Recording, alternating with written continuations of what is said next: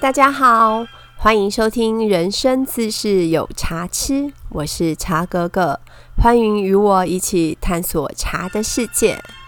在这里呢，我想要就是回应一下有一个网友的来信哦，他是来自台中的叮当小姐。那原本呢，我录这个频道。本来以为是就是想要跟我自己的，就是我们家的，呃，喝我们家茶的客人做一些互动。那因为疫情嘛，很多人都是在家里面防疫。那有一些是比较年长的客人，或者是在家工作的客人。那我那时候录这个频道是想说，可以给大家一个消遣。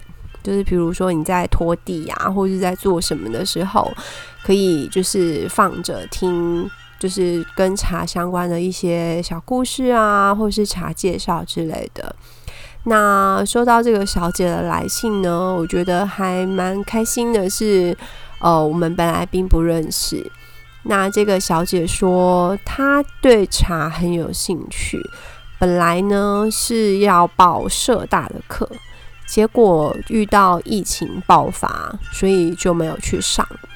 那刚好呢，在就是逛就是 Podcast 的频道的时候，发现了有这个讲茶叶的频道，他就很开心，觉得自己好像在上线上的茶艺课一样。那其实也是我的初衷哦。那很高兴认识你哦，也欢迎你继续收听我的节目。我们讲完了，嗯。回到正题哦，我们讲完了六大茶类，那接下来的系列我会逐一讲台湾各地的特色茶。那这个系列我们会从茶的，可以的话我会尽量从茶的历史、小故事，然后茶品的特色，讲到冲泡的水温啊，适合的茶器之类的，让大家对那款茶能有一个比较概略的认识。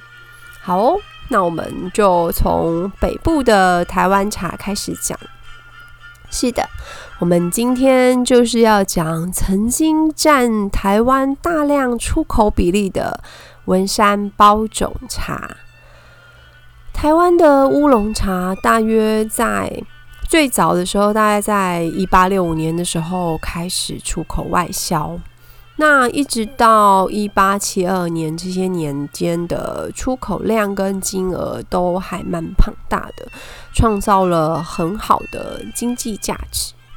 可是呢，在一八七三年的时候开始发生滞销的情形。那当然，滞销它也跟很多种方面有关系，像茶的关税啊，还有就是口味跟客群的一些改变上，然后还有一些是政治因素。那那时候，台湾的茶商就是呃想要去改善就是这个状况哦，于是，在一八八一年的时候呢，由吴福老先生引进安溪县王义成创制的包种茶制茶法来做茶。那福建安溪县这个王义成呢，他是用仿照。武夷岩茶的方式在做安溪茶，那嗯，诶，你们有喝过武夷岩茶吗？岩茶多半都是条索状的，那跟我们之前做就是乌龙茶的那个团揉的方式其实是不太一样。那那个时候呢，品级比较好的岩茶呢，他们有一个比较特殊的称呼方式，叫做小种或者是名种。那所以传到台湾来的时候，早期文山茶呢，呃，也是以这个方式来称呼哦。那可是因为我们讲的是台语，所以那时候他们称它叫做金啊，来称呼就是比较好的茶叶。那那个时候的茶叶啊，因为是把俗称就是金啊的清新乌龙这个品种。清新乌龙这个品种呢，制作成乌龙茶，然后再加以熏花改制。那时候的茶会熏花哦，跟我们现在就是纯喝茶叶的状况是不太一样的。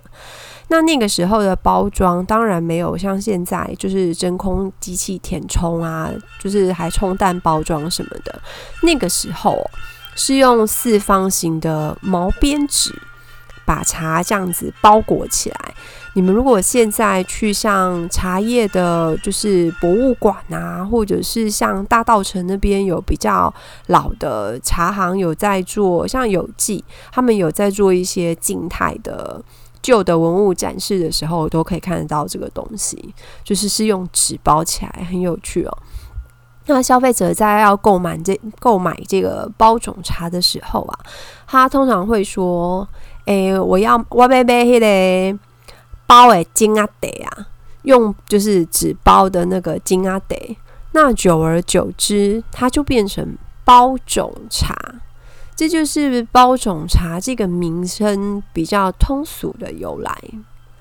那在这之后呢，就是我们刚刚有讲到，就是开始外销是一八六年左右，就是比较就是属于乌龙茶这个体系的，那一直到就是呃。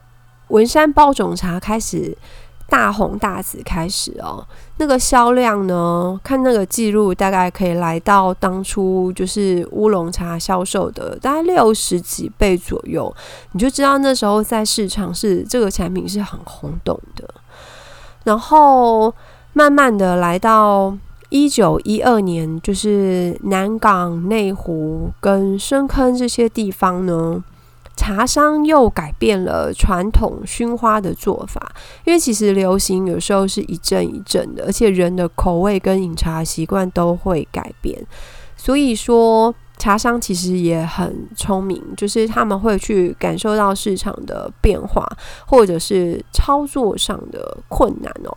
因为熏花这个动作，它除了要掌握茶的品质，它还要掌握花的品质，所以它的变数是比较多的。那这些茶商呢？他们就是呃，想要不要再被花的品质影响的时候呢？他们采用发酵技术去呈现，就是靠发酵去抓茶的香味，不用熏花却可以散发花香味的这种改良式的包种茶的制法。这也是很有趣的地方，就是茶叶因为它发酵程度的不同，它确实就会就是产生像花香、花果香、熟果香之类的变化。那那时候的茶商就已经有掌握到这样子的发酵技巧，所以它可以不熏花，就有那个花香味的那个感觉。后来因为大概是一九二零年的时候，因为那时候战争爆发。改变了就是销售市场，所以呢，原本熏花的那个就真的就慢慢的呃被市场所淘汰，就是以市占率变得很小。后来推广的生产是以销售价比较高的所谓改良式包种茶为主流了。那那个茶跟现在喝到的包种茶。就很接近，因为它其实就是现代包种茶制法的基础。当时生产的地区哦，在现在的新北市跟台北市的行政辖区之内。那那个区块呢，我们在日治时期的时候是隶属于他们叫做台北州文山郡所管辖的。所以，我们现在统称就是这样子茶区出来的茶叫做文山包种茶。它的名称其实是根据日治时代的行政区划分而来。那以现在的地理位置再看哦，大概是分布于新北市的平林、石碇、深坑、平溪、细指、新店、三峡。那再来就是台北市，像南港跟木栅，那这些地区的海拔高度大约在三四百到七百之间，其实都不算是非常高哦。然后文山包种茶呢，它是轻度发酵的茶类，一样是归类在部分发酵茶类里面。那我们之前有讲到六大茶类，你还记得吗？它这个部分发酵茶是属于清茶家族的成员。那我们如果以台茶风味轮的归纳当中哦，文山包种茶它是属于清香型的条索包种茶。那我们比较常见的品种的话是清新乌龙跟台茶十二号，就是所谓的金萱，比较多人做，就是市占率来说是以这两款茶种去做出来的文山包种茶的比例是比较高的。再说到文山包种茶的制造过程呢，我们一样就是茶青摘采下来之后会经过日光微雕。那因为它的发酵程度比较轻，所以它一般来说微雕的时间不会这么长。那在经过室内微雕、搅拌、杀青、揉捻这些过程，然后一直到最后的干燥哦，就是就会变成我们看得到的，就是条索型的温山包种茶，它就没有经过那个。包成布那个像我们乌龙茶包成布布球在那边转的那个过程呢，它因为它的揉出来是条索状的长长的。那文山包种茶它的茶青的原料哦，它必须要有一个一定的成熟度，我们称为对口叶啦。那你简单的讲就是它有一定的成熟度，可是它还不会到太老。因为太老的话，它本身就是茶叶的营养跟香气都已经下降了，那个做不出高级品的。可是它也不能用太嫩的，就是要刚好成熟度适中，最好是叶质柔软，然后叶肉肥厚，呈淡绿色，它还没有到就是深墨绿的那个颜色。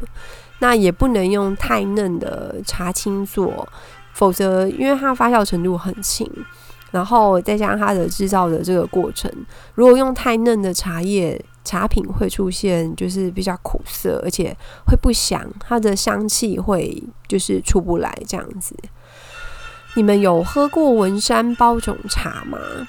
它的香气是比较幽微、比较优雅的，属于比较不是那么。浓重的那种味道，它是比较飘逸的清香茶。那在以前的时代哦，台湾就会有一个说法叫做“北包种南乌龙”，因为文山包种茶是属于茶叶界的，我们说北霸田，就是专属于北部茶区的，算是特色的茶品这样子。那我们再来聊聊文山包种茶的外观哦。刚刚有说到它是条索状，跟你现在看到的红茶的那个揉法有点像哦，就是条索型的，它不是球形或是板球形。那好的茶叶的话要翠绿，它不是很黑的那种，它是翠绿，那也不是浅。不是那种黄黄的，感觉像太老的叶子做的那种。它的条索要很紧结，不可以是松松散散的。你一般是太老的叶子揉起来，它才会很松散。然后或者是做工不仔细的，才会太松散。那你基于比较条索的紧，就是比较紧结的条索的话，它会有一个自然的弯曲的弧度。冲泡之后的茶汤水色呢是比较淡金黄的，它不是很深的那种颜色，也不是那种很黄的那种茶汤，因为它发酵程度很轻，而且它是应该要是很清澈，这其实是好茶共通的条件。你要清澈透光，茶汤不浑浊，香气呢要很清雅，不要又带有杂味啊或者是什么其他的味道。那它的滋味是比较清甜甘润的，并不是太厚重的那种口感。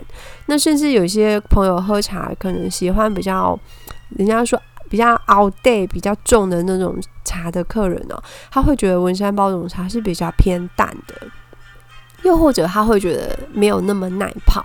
那其实跟茶的特性啊、生长条件会有一点关系哦，只是。它在香气跟滋味上是有它的特色存在的。那最后我们再来说它的冲泡方式，它呃大约适合九十度左右的水温哦。我们这样来归类好了，就是条索状的茶叶，你通常不需要用滚水去冲它。比如说这个文山包种茶，或者是像东方美人茶，或者是日月潭红茶，它们其实都不需要滚水，因为它是条索状的，它不太需要冲开的这个动作，那是球形茶比较需要。而且一般这样子的茶的。海拔，它的海拔条件，因为它海拔比较低哦，所以不建议用太高的温度去冲它，因为比较容易会把苦涩的味道冲出来。那文山包种茶呢，会因为它是蓬蓬的，就是跟我们泡红茶很像，它就是很蓬松这样子。呃，我们家小朋友会有点开玩笑说，那个很像海苔酥，就是它是松松的。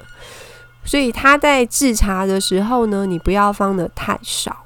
你如果温壶之后制茶，大约一般我们会放到七分满嘛，至少要五分，不然你的茶叶投叶量会太少。那因为它很蓬松，所以即使你放五到七分，真的也没有很多，因为它冲开差不多也就是那样，它也并不会说整个膨胀到把壶都张开之类的。其实不会，它其实冲开是差不多。那你第一泡，你大概先抓一分钟左右的时间，然后先去试这个浓淡。比如说你的壶一开始是五分满或是七分满，然后先抓一分钟，去抓这个浓淡呢，是不是你喜欢的？那如果你觉得太浓，当然就是减少时间，或者是下次冲泡的时候，我们可以减少茶叶。那你如果觉得太淡，那你第二道的描述可以往后延，或者是你之后在泡茶的时候，你的投叶投叶量可以再多一点，这个都其实是很好调整的。所以，我们通常第一道我们都会建议先抓一分钟，因为你会比较记得。那一般来说，就是一到三泡的时间，并不需要有很大的变化。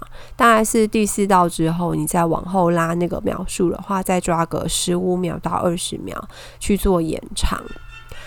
再来是茶器的方面哦，它虽然没有一个就是特定，就是你只能用什么东西泡，可是像我个人，我喜欢它清甜，跟它那个香气是很优雅的，所以我会偏好用瓷的盖碗去发这个茶汤，因为它那个香气是很优雅的。那用壶泡的话，它会变得比较厚重。那也因为壶的表保温效果一般比较好哦，它会让它的香味变得比较沉一点。那盖碗泡的话，就是很清甜，会让你喝起来觉得很放松，比较没有负担的感觉。好的，我们今天文山包种茶的分享就到这边。喜欢听茶哥哥讲茶的朋友，再拜托记得要追踪、点赞跟分享哦。我们下次再见。